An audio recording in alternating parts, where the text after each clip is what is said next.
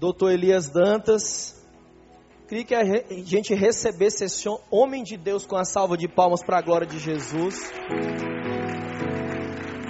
Pastor Elias tem inspirado a nossa vida, inspirado a vida de muitos pastores, inclusive nosso ao redor do Brasil, ao redor do mundo. Ele trouxe livros excelentes ali. Eu indiquei na minha oficina o Discípulo Radical de Edmund Chan, você pode adquirir lá. Tem um outro que é Não Deixe Seu Grupo Morrer. Tem um outro ainda também lindíssimo, Igrejas Indispensáveis. Então, se você lidera alguma área da igreja, você é um discípulo de Jesus, um pastor, adquira esses livros lá por duas razões. Primeira delas, você vai estar investindo no orfanato de crianças sírias. Escola, olha que coisa maravilhosa. É mais que o orfanato, é escola, mudando gerações.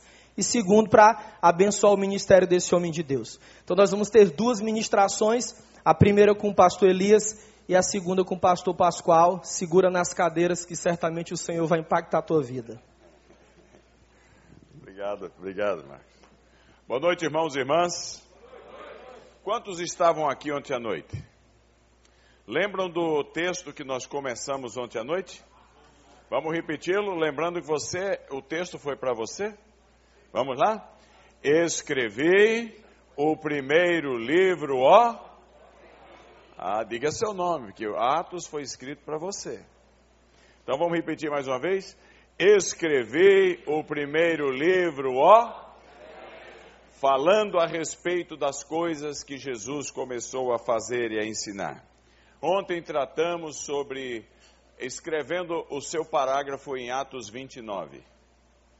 A continuação da obra que Jesus começou a fazer e ensinar. Ontem falamos sobre a produção, sobre a necessidade de ganhar para Cristo. Hoje nós vamos nesse congresso de frutificação, nós vamos tratar sobre a conservação, o cuidado.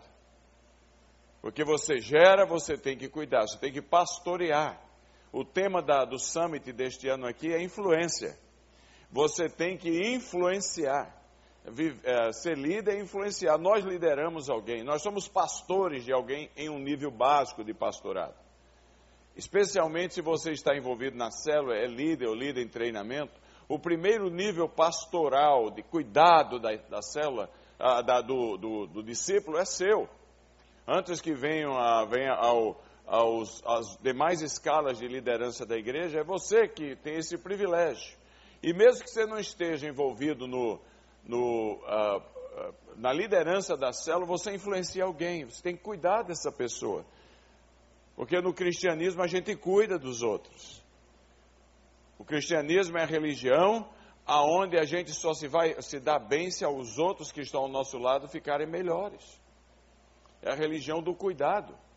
A melhor marca de uma liderança eficaz é a melhora dos outros, não a minha. Porque a gente não tem visto o que é propriamente nosso, mas o bem do outro, diz o apóstolo Paulo. Então, o texto de hoje para a nossa meditação é o texto mor da Bíblia é, sobre é, pastorado, sobre o, o que é um pastor relevante, sobre o que é uma pessoa que cuida de uma forma relevante de um discípulo, de uma ovelha e é o Salmo 23. Todos conhecemos de cor, não conhecemos? Podemos até repetir, vamos repetir juntos?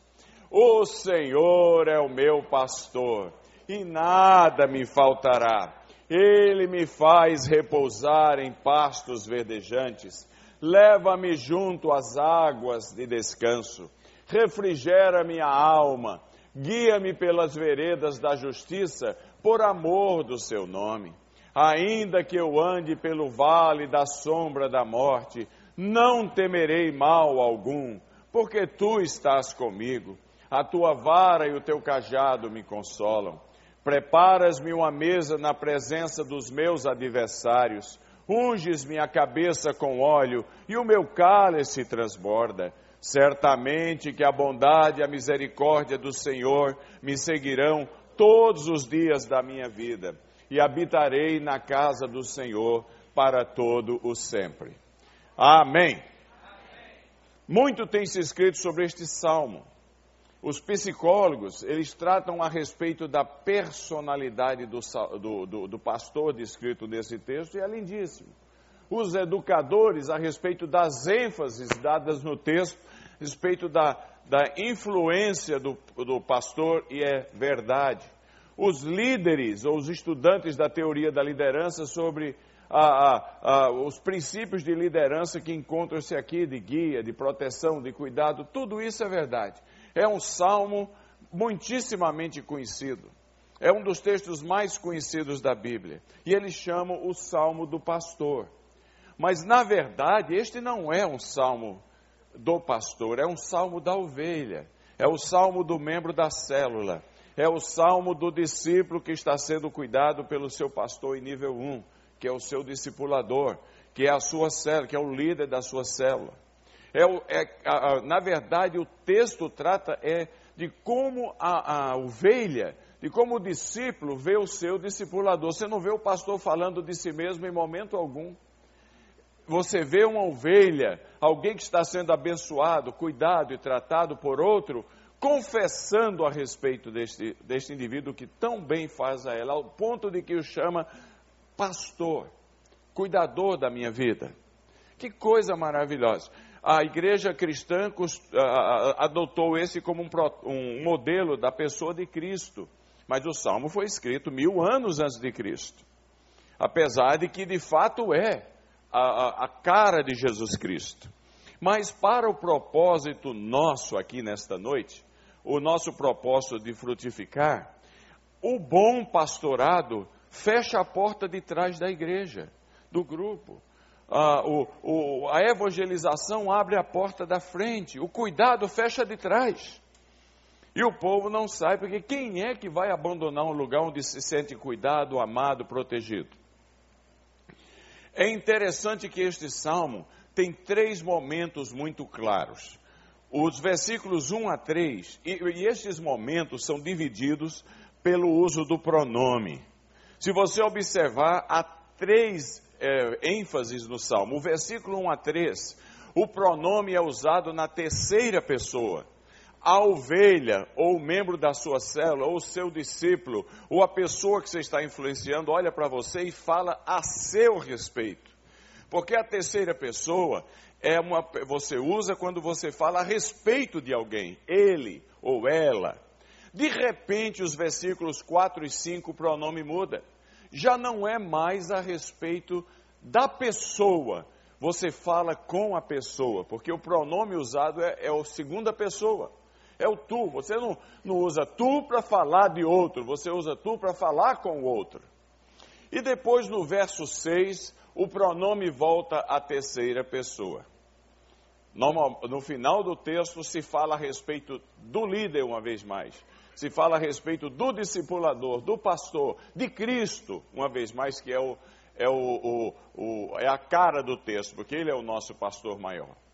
Então, a, a, a gente tem que perguntar por que há uma ênfase nessa mudança da dinâmica do texto. Por que os pronomes mudam? É porque a nossa vida é dinâmica. É porque há momentos diferentes na nossa vida. Ah, nem, nem a nossa vida é só bonança, nem a nossa vida é só sofrimento. E o texto vai nos mostrar essa verdade. Nos diferentes momentos da nossa vida, se nós queremos ser pessoas que frutificam e o nosso fruto permanece, como Jesus nos ensinou, nós temos que cuidar daqueles que nós produzimos o fruto. E a vida de, de cada um de nós passa por nuances diferentes. Hoje, se perguntássemos aqui, nós íamos ter muitas histórias de alegria, mas íamos ter muitas histórias de dor, porque essa é a vida. Então a gente tem que fazer a seguinte pergunta para nortear a nossa continuidade aqui: que momentos são esses da nossa vida que o texto descreve e como a ovelha, ou como o discípulo, como o, a pessoa que está sendo influenciada por você vê você? Porque acima de tudo, esse pastor é relevante para todos os momentos da vida. E relevância é algo que nós precisamos buscar. E relevância é algo que o outro diz que nós somos e que nós temos. Não é algo que eu, ou eu sou um bom pastor, eu sou um bom líder, eu sou uma pessoa relevante. Não. A relevância, quem nos diz se somos ou não, são os olhos do outro. E é nas durezas e nas alegrias da vida que nós nos tornamos indispensáveis para o outro como uh, pastores, como líderes dessas outras pessoas, ao ponto de que a gente cuida delas e fecha a porta de trás das nossas células. Então vamos lá. Os versículos 1 a 3 nos falam a respeito de como o nosso liderado nos vê e como nós vemos Jesus, o nosso líder maior, quando todas as coisas caminham bem na nossa vida. Quando a vida sorri para nós, quando a gente amanhece dizendo, nasci com a minha testa olhando para as estrelas, está tudo tranquilo. Graças a Deus que nós não somos budistas, que dizemos que na vida tudo é sofrimento. Seria um inferno ter tudo sofrimento na vida. Deixa isso para quem vai é, para o lugar quentinho. Nós não. É, é, nós não dizemos tudo é sofrimento, mas nós dizemos que a vida tem seus momentos de dureza, mas a vida tem muitos momentos de alegria e tranquilidade. É bom demais viver. Ah, nós fomos criados para a vida, porque há momentos de gozo, há momentos de tranquilidade. E quando esses momentos acontecem e, e nós os vivenciamos, como a gente vê o nosso líder, aquele que cuida de nós, como vemos Cristo, que é o nosso modelo. E que momentos são esses? O texto nos diz que, em tempos de tranquilidade, a ovelha fala a respeito do seu pastor, porque está tudo bem. E ela diz assim: Eu me sinto segura. Porque o texto começa dizendo: Ele, o Senhor, é o meu é o meu pastor, eu não estou só por aí não, eu estou cuidado, ele zela por mim, ele, ele, ele cerca-me com o seu cuidado, o seu pastoreio. Ele é o meu pastor, eu não sou um órfão de, de cuidados, eu tenho alguém que cuida de mim, ele cuida de mim, ou ela, se for o caso, no, na sua célula. O meu líder cuida de mim. Uma vez eu estava, é, há uns anos, muitos anos atrás, em São Paulo, na esquina da Avenida São João com Rio Branco. Quem é de São Paulo sabe que ali o tráfego é imenso é perigosíssima aquela esquina. E eu vi uma cena que eu nunca esqueci. Havia uma criança, mais ou menos de 10 anos, segurando a mão do pai. O pai tinha mais ou menos uns 45. A criança, o pai estava com a face tensa, porque ele via carro e gente. Ali é um inferninho de pessoas. Conhece lá, né, Pascoal? É tremendo, é carro para cá, para lá, e ele segurando a filha, zelando pela filha, cuidando para que nada acontecesse, e a menina tinha um prédio na esquina, ela estava apontando e contando quantos andares tinha. Quando tudo vai bem na nossa vida, a gente nem nota que está em perigo, porque a gente, o pastor está ao nosso redor, está cuidando da gente. Você já pensou quantos perigos nós tive, passamos da nossa casa até aqui hoje? Quantos carros passaram por a gente? Quantos bandidos passaram por perto da gente? Chegamos todos nós aqui, estamos bem. Então a gente pode dizer: O Senhor é o meu pastor. Louvado seja o nome do Senhor. Estou protegido, estou cuidado. A segurança de ter alguém que zela por nós. A ovelha confessa essa verdade. Mas há um outro caso, um, a, o versículo continua: O Senhor é meu pastor e nada o quê? Quando tudo, quando o cheque especial não precisa ser muito usado, quando o emprego está sorrindo à nossa porta, quando a gente termina o mês pagando as contas, quando há provisão na nossa mesa, a gente olha eh, para o nosso pastor e diz: Ele é bom demais, Ele cuida de mim, Ele não é só aquele que me dá segurança, Ele é aquele que me dá provisão para a minha vida. Nas meus questionamentos, nas minhas, uh, nas minhas perguntas, na, nas minhas indefinições, ali está aquele que cuida de mim. E eu posso falar dele, está dando certo, nada me faltará. Ele é o meu provedor. Uma vez eu fui a uma congregação na, eh, da igreja, um projeto missionário da igreja, quando eu era jovem, quer dizer, ainda sou, né? Há mais 40 anos atrás. É, é, eu fui na, nesse projeto num bairro chamado Quintas, Quintas Profundas. A coisa era feia. E eu entrei, havia uma senhora muito crente que abriu ali a, a, a casa para começar uma congregação naquele estilo antigo, vai, ponto de pregação e tudo. E lá vou eu, um jovem, com um grupo de jovens. E eu entrei no barraco dela. Era um verdadeiro barraco naquela comunidade. E de cara você entrava, só era aquele quartinho, chão de terra. E havia uma geladeira vermelha. enferrujada. E em cima, em Natal, Rio Grande do Norte, um pinguim preto e branco. Um calor danado. Aí tinha um fogão com os pés arrebentados. Já viu tempos melhores. Aí tinha uma mesa de madeira e conhecem aqui o tamborete? Uns banquinhos, quatro tamboretes. Havia o colchão dela e a cama dela. Ela vivia sozinha, era viúva. Coberto lá com um frangalho qualquer. E na parede do barraco tinha: O Senhor é o meu pastor e. Embora contentamento seja algo relativo, cada um tem um nível diferente de contentamento. Para ela, até aquele momento, ela podia dizer: Estou viva até aqui. O Senhor tem me dado o suficiente para viver. Nada me falta. Nada me falta. Tenho o que comer e o que vestir. O nível de contentamento dela era aquele. O seu pode ser diferente, não sendo um absurdo, não sendo apenas para esbanjar em, em, em seus próprios desejos, como Tiago diz, mas sendo para viver com decência. O Senhor tem provido, ninguém está nu aqui. E garanto que todos nós comemos hoje. Quando tudo vai bem, a gente diz: O Senhor é o meu pastor. E nada, nada me faltará. Não é uma coisa maravilhosa quando a vida sorri para a gente? E ele diz um terceiro momento em que ele confessa a bondade do seu líder. É a ovelha, confessando da bondade do seu líder. Ele. E o texto nos diz: O Senhor é meu pastor, nada me faltará. Ele me faz o quê? Repousar em passos verdejantes e guia-me águas tranquilas. Em outras palavras, quando tudo vai bem, a gente não só confessa que o nosso líder é, é pastor nosso, que ele é aquele que nos ajuda a entender a provisão que temos, mas ele também é o nosso modelo. A gente segue com gosto. Ele me leva às águas tranquilas. Ele caminha comigo. Ele não é aquele que fica me mordendo, como aqueles cachorros ingleses que vão atrás das ovelhas, mordendo as pernas dela. Ele é aquele que eu sigo. Ele caminha à minha frente. Eu sigo, ele é o meu modelo. Eu tenho um direcionamento na minha vida. Eu admiro, eu a admiro. Eu sigo o meu pastor. Sede meus imitadores, diz Paulo como eu sou de Jesus. Ele é o meu discipulador, eu sou o seu mateté, eu sou o seu discípulo, eu caminho nas suas pisadas. Ele me leva às águas tranquilas porque eu sigo, está tudo bem. Eu tenho um modelo a seguir. Que coisa maravilhosa quando a vida sorri para todos nós, não é verdade? O problema é que a história não, da gente, minha e sua, não são só momentos de alegria. A grande pergunta é: e quando a porca tosse o rabo? E quando a dureza bate à nossa porta?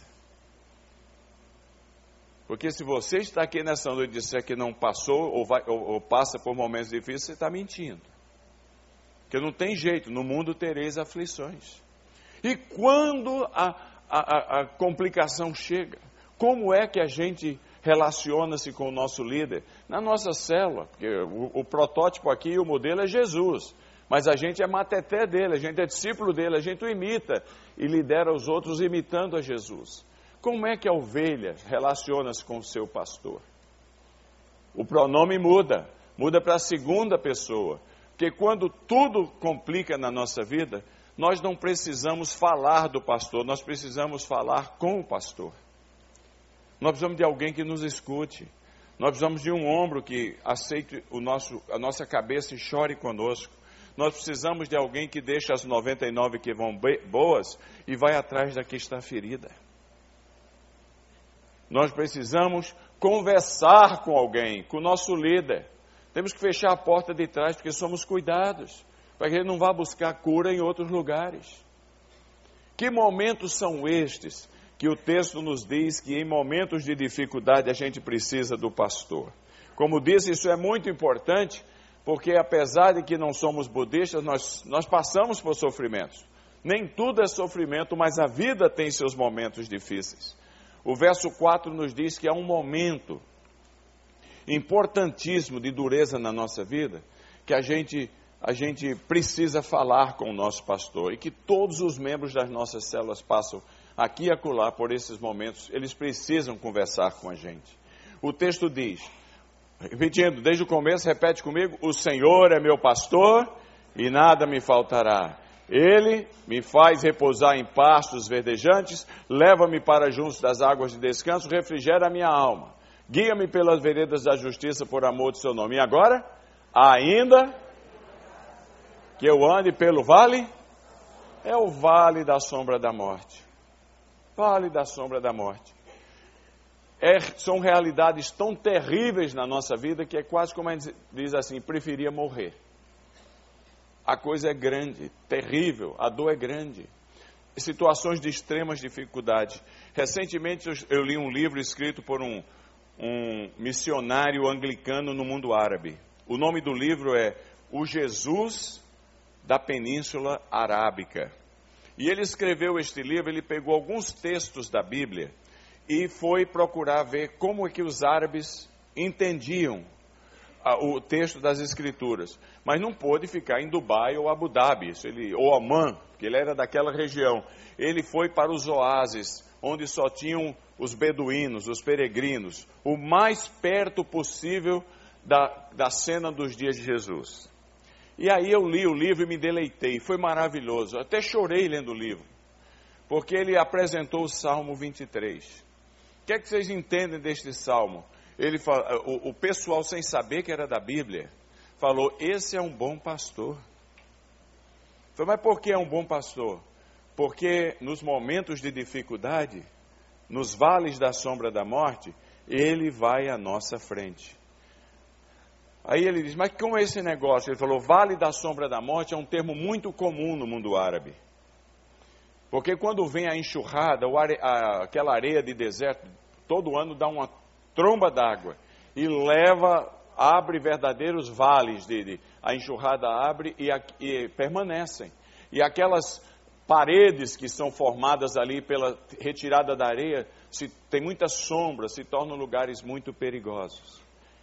E ali se escondem os bandidos. E uh, os vales são tão perigosos que são chamados vales da sombra da morte.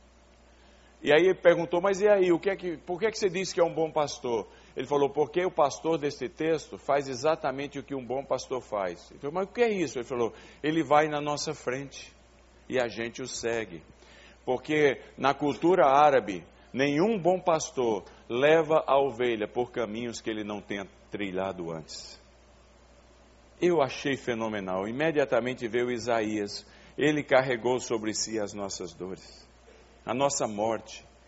Jesus só nos leva nos momentos de dificuldade, por caminhos que ele carregou sobre si as nossas dificuldades. Não é lindo?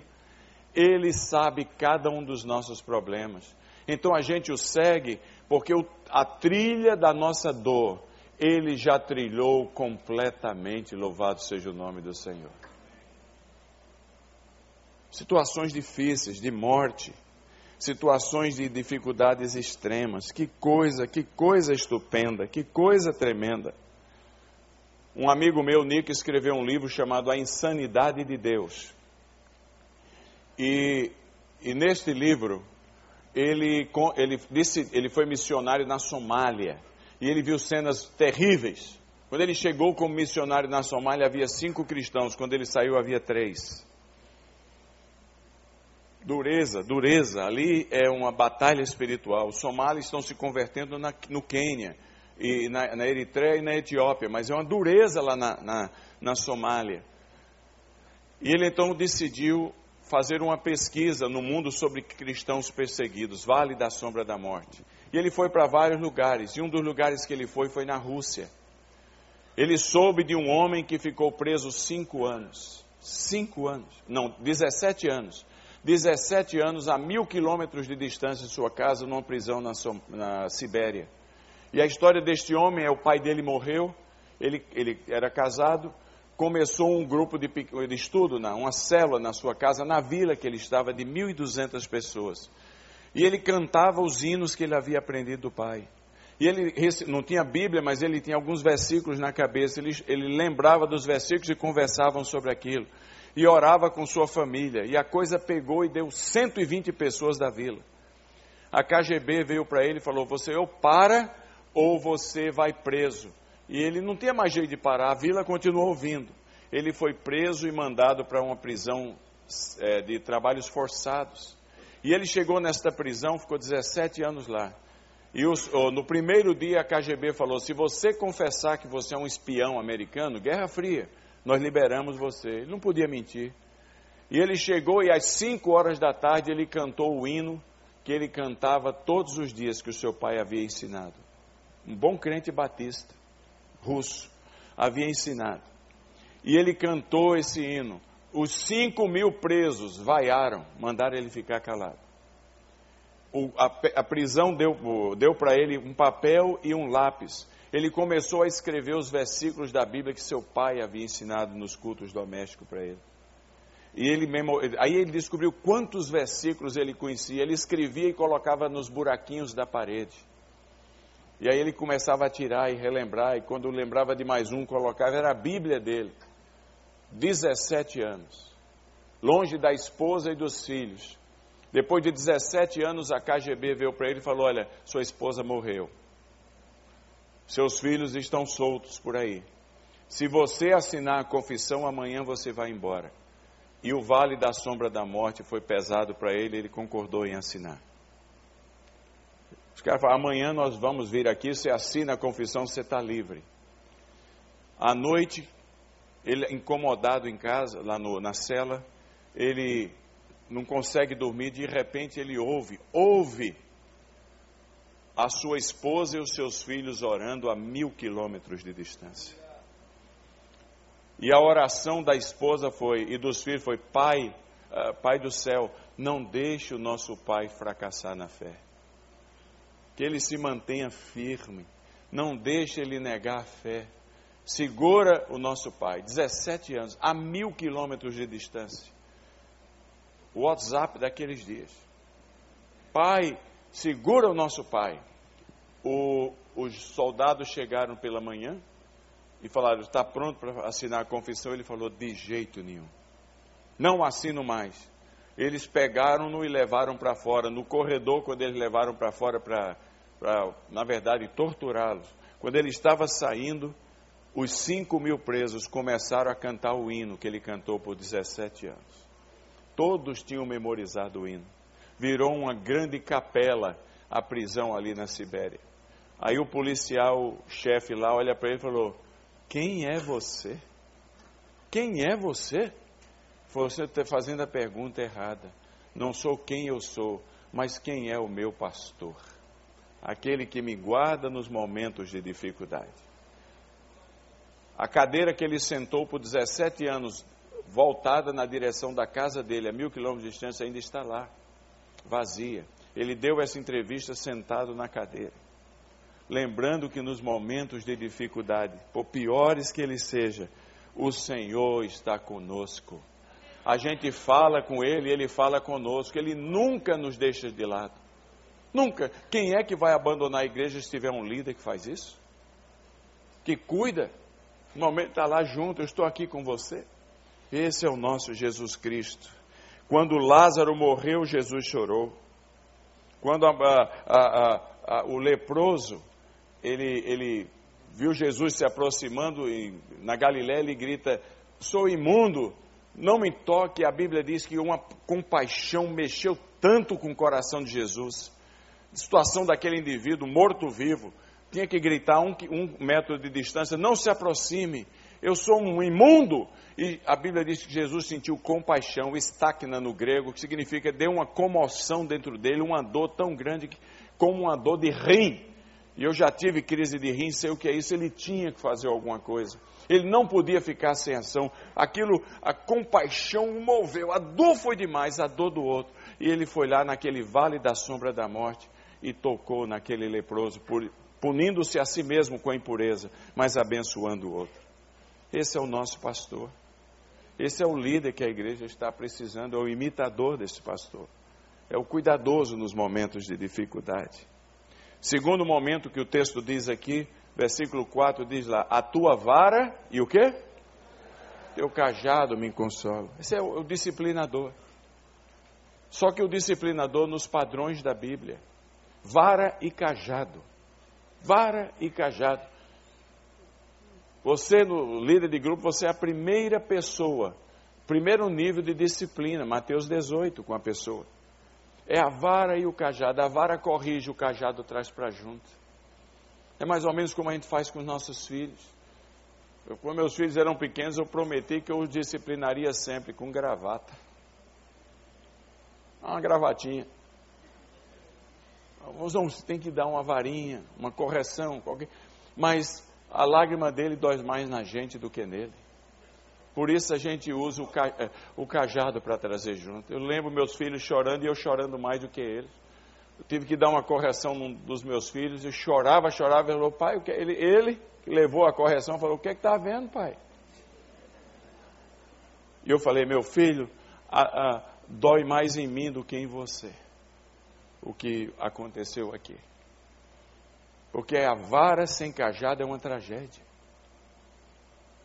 Momentos de, de pecados na nossa vida, nós precisamos de correção, mas nós precisamos de restauração. Agora, olha o que é que o texto nos diz mais: momentos de dificuldades.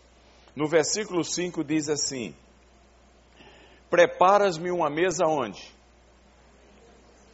Isso é o típico linguajar do Oriente Médio. Você já teve a oportunidade de ir lá, você sabe que as mesas no Oriente Médio, nos restaurantes, na, nas, são bem baixinhas, você senta em almofada. E, e você põe a perna ali embaixo, você fica quase sem mobilidade. Porque é intencional, porque tudo se resolve com comida. Tudo se resolve ao redor da mesa. O objetivo da mesa baixa na cultura do Oriente Médio é desarmar as pessoas. Quando nós temos problemas de relacionamento, quando a gente não consegue ver o outro no olho, quando a gente escuta alguém falando bem de alguém e a gente diz, você fala isso porque você não conhece. Quando há essa, esse veneno, essa chaga dentro da gente, que a gente não consegue dormir direito, comer direito, que a gente só, só fica de mal de gente que a gente conhece.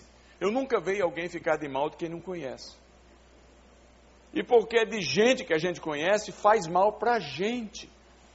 Quando a gente não consegue vencer os problemas de relacionamento, o que a gente precisa é que o nosso pastor prepare a situação para o acerto. Que ele prepare a mesa dos acertos. Prepara, tu, Senhor, é que preparou a ocasião, não deu para eu fugir, eu não deu para eu sair de um lado da rua para o outro. Quando eu vi, eu estava lá. Tu preparas uma mesa na presença dos meus adversários e permite que eu me reconcilie com esta pessoa. Uma vez um, um, um situação na, na, um casal que veio me procurar era um rolo só, uma briga terrível, uma situação horrível. E me perguntaram, tem jeito? Eu falei, só se Deus usar o poder que criou o universo. Ele está demais. Mas eles falaram, tem jeito? Eu falei, se Deus usar, tem. E não é que Deus usou? Porque Deus é o especialista em criar situações de acerto. Você não pode ser líder liderando pessoas e ter rolo uns com os outros. Você é líder de célula nessa igreja e tem dificuldade com alguém, começa com você. Espelhe-se espelhe no seu pastor para que você possa ser modelo dos outros e levá-los a uma mesa da restauração. E finalmente, dentro desses momentos de dificuldade, o texto diz assim: Preparas-me uma mesa na presença dos meus adversários e fazes, fazes o quê? Unges-me a cabeça com óleo e o meu cálice transborda. Lembra, meu amigo fez a pesquisa, conversando com o povo do deserto. E ungir a cabeça com óleo na cultura do Oriente Médio é restaurar a dignidade perdida. Porque tem momentos que o fracasso é tão forte na nossa vida que a gente se julga um zero à esquerda. Você tenta para cá, você tenta para lá e parece que nada dá certo. E você se desencoraja. Você está aí, meu Deus, eu sou um fracasso. Quantas vezes a gente se acha um fracasso? E quando a gente se acha um fracasso, quando a gente tenta, o fracasso vem, quando não dá certo, quando a gente tende a imaginar que a gente não presta, que a gente é um zero à esquerda, o que a gente precisa é que alguém unja a nossa cabeça com óleo e restaure a nossa dignidade perdida. Às vezes são os outros que põem a gente para baixo. Eu casei com uma, uma filha de, de médico, classe média alta. Alta nunca foi, porque ele foi sempre de dar, mas uma bem de vida. Bem de vida. E fui fazer seminário em Recife, fazia o, o Batista à noite, o Presbiteriano de manhã e o Congregacional à tarde. O que, é que você acha? Onde tinha professor bom, eu estava. E me prometeram, irmãos de igreja me prometeram suficiente para eu viver com dignidade lá. Primeiro mês veio. E eu falei, esse povo lá de São Paulo, lá do Brasil, é de primeira linha. Segundo mês, só, eu tinha prometido 10 salários mínimos da época do Cruzeiro, alguma coisa. No segundo mês veio um. E eu não tinha mais nada nem para pagar o aluguel. E tinha que sair cedinho, depois, uns 15 dias, saindo cedinho, naquela ah, conflito, angústia. Abri a geladeira da minha casa, havia dois ovos e um pedaço de pão. Às 5 da manhã. E eu, eu 23 quilômetros, eu morava em Olinda, fazia seminário em Recife, perto da Capunga. E, e falei, meu Deus, que vergonha. Nada, nada, nada, nada. Deixei para minha esposa e fui para o seminário começando minha jornada pelo presbiteriano pela manhã. Às 10 horas ele se via um pão com pão torrado com chá. Foi o meu comida do dia. E eu pensando na minha esposa, Pascoal Amélia, em casa. Eu tive o pior dia da minha vida naquele dia, até aquele momento, que eu me julguei um fracasso completo. Eu não estava sendo capaz de prover para minha esposa, a quem eu disse que cuidaria dela o meu cálice estava vazio. Não tinha mais óleo nenhum sobre minha cabeça. Nunca assim orei tanto até aquela ocasião, na experiência da minha vida, como eu orei naquele dia. Tiveram outras experiências depois, mas aquele dia. E aí à noite ela também fazia o seminário batista, educação cristã, e, e, e nós ficávamos juntos. Dez horas terminou as aulas e eu voltei, pegamos o ônibus. Para o ônibus eu tinha as moedinhas. E ela com fome eu com fome. E eu pensando, vou chegar em casa, é água na torneira. Naquele apartamento da Coab, que era onde a gente foi morar. Ao lado da favela de Casa Caiada, de, de Jardim Atlântico. Falei, é ali. E aquela dor no coração. Cheguei em casa, para minha surpresa, havia um carro na porta que eu reconheci era do vice-presidente do Banco Nacional do Norte, o Banorte, que era da igreja, vice-presidente financeiro. Eu falei, Elmar está por aqui? Elmar Gueiros? Eu falei, mas o que será que Elmar está fazendo aqui? Quem será que ele conhece além da gente? Porque não passou jamais na minha cabeça que ele estava ali por nossa causa. Onze da noite. E eu subi os três andares com minha esposa, chego lá no terceiro andar, a pé, que não tinha elevador, é Coab. Cheguei no terceiro andar, cheguei no terceiro andar, não é que ele estava sentado lá no chão, cimentado com a esposa dele me esperando e a Amélia. Eu falei, Elmar, o que é que você está fazendo aqui? Falou, eu estou aqui desde as seis horas, faz cinco horas. Falei, fazendo o que, Elmar?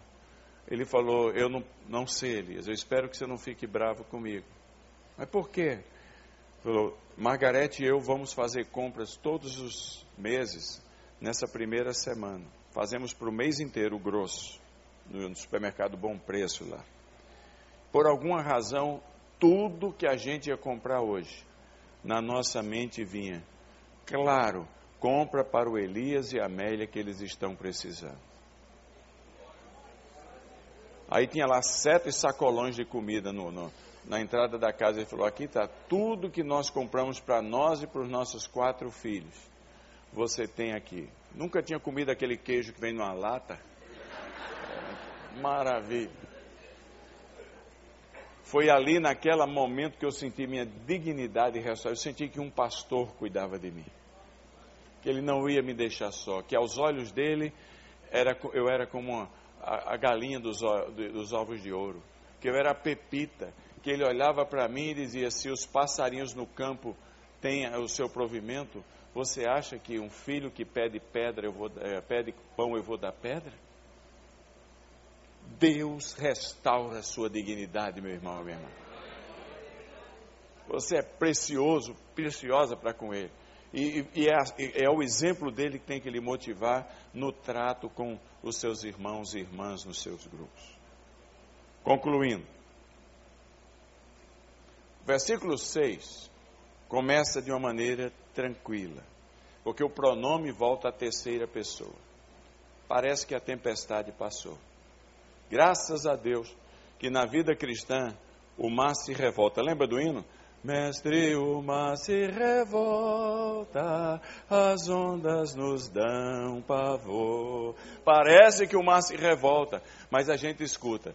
As ondas atendem ao seu mandar, sossegai, sossegai. A tempestade vai passar. E quando a tempestade passa, como é que a ovelha se vê em relação ao seu pastor? Há duas coisas para concluirmos. Primeiro, ela vê a si mesma restaurada pelo seu líder, para poder continuar amando e fazendo bem. Porque se a gente não for cuidado no momento da dificuldade, a gente se torna cínico, julgador, trairão em relação aos outros. E o texto começa no verso 6 dizendo assim: Bondade e misericórdia certamente me seguirão todos os dias da minha vida. Que coisa maravilhosa é alguém que recebe graça da graça. Quando, a, quando o momento de dificuldade a gente experimenta do nosso pastor e a tempestade passa, a gente quer imitar esse pastor fazendo bem, fazendo bem, cuidando dos outros. Eu viajo pelo mundo árabe o tempo todo, vejo os cristãos, você imaginaria que só sairia maldade, porque são sofredores demais, e você encontra-os desejosos de fazer o bem. É porque eles experimentam o, o cuidadoso Jesus com eles. E aí, aí quem recebe de graça dá de graça. A possibilidade de continuar amando, de fazer o bem, apesar das dificuldades da vida.